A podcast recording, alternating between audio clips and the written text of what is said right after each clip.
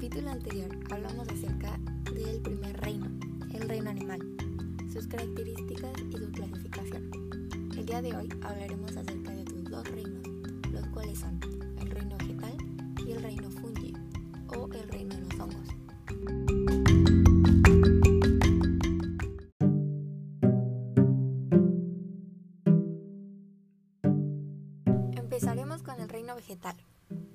vegetal se entiende toda la variedad de plantas que existen en el planeta, que también es conocido como reino plantae.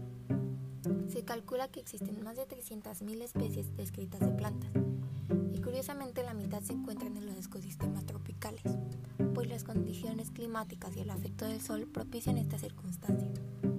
A pesar de la gran diversidad, la mayoría de las plantas comparten algunas características similares. Predominantemente son verdes, realizan la fotosíntesis y viven en el suelo casi en su totalidad. En cuanto a su estructura, las plantas presentan tres partes diferenciadas, las raíces, los tallos y las hojas.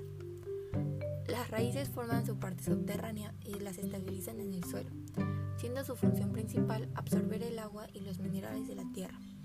El tallo es la parte esencial de la planta y sus tejidos también almacenan agua y alimento. Existen tallos herbáceos y leñosos, en cuanto a las hojas, es donde se realiza la fotosíntesis, el cual es el proceso de asimilación de la luz solar, el agua y el anhídrido carbónico que se transforman en los nutrientes principales de la planta.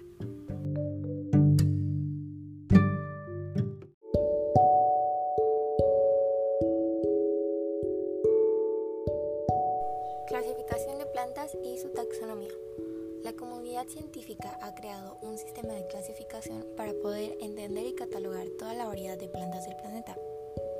Así, el reino vegetal se divide en grupos que se van reduciendo de forma gradual en función de los parecidos entre las plantas de cada grupo. En el primer nivel o división está el reino Phylum, un total de 10, y cada uno de ellos se divide a su vez en clases, que igualmente se subdividen en órdenes.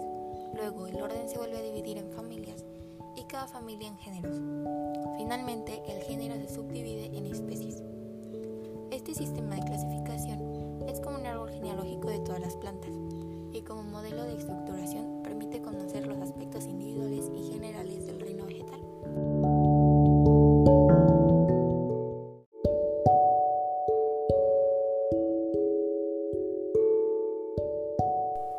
los biólogos y botánicos puedan compartir estos conocimientos, es imprescindible que se unifiquen los criterios de la clasificación, los cuales se producen a través de la taxonomía, una ciencia auxiliar que ordena y regula todo lo que existe en la naturaleza y en sus distintos reinos.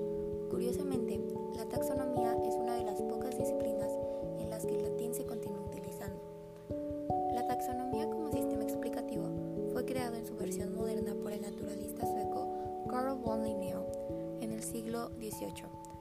Que renovó completamente los conceptos que servían de ordenamiento de la naturaleza, los cuales procedían de las teorías de Aristóteles del siglo IV a.C.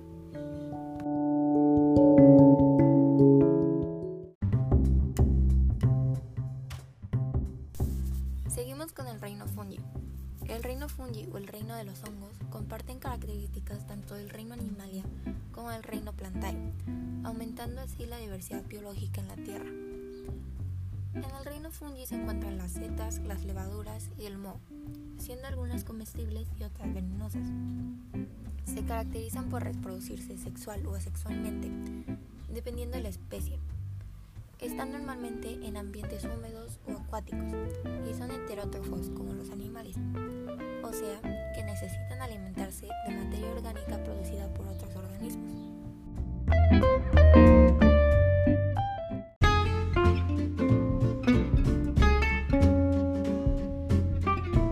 Características del reino fungi. Los hongos también se caracterizan por tener células eucariotas. Esto significa que sus células tienen un núcleo rodeado por una membrana celular, hecha de celulosa como las plantas o de quitina como los animales. Los seres del reino fungi se alimentan mediante fagocitosis o pinocitosis. Es un proceso en el cual los hongos secretan enzimas hacia el exterior para poder convertir las macromoléculas de los alimentos en otras más sencillas. De esta manera, las moléculas más pequeñas son capaces de atravesar la membrana del fungi y así poder alimentarse. La reproducción por esporas es característica de los seres de este reino.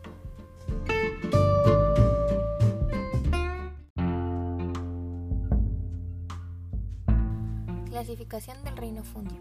El reino fungi se puede clasificar en tres grupos ecológicos según su alimentación. Los aprófitos se llaman también los descomponedores, ya que se alimentan de los restos de los organismos en descomposición. En este grupo se encuentran, por ejemplo, los mohos y las levaduras que se usan en las panaderías.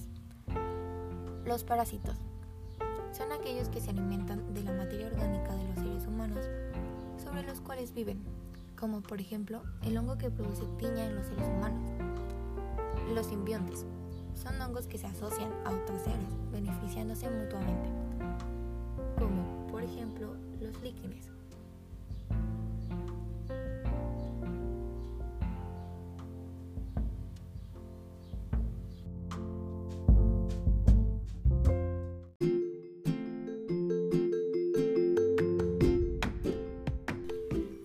Todo por el capítulo de hoy.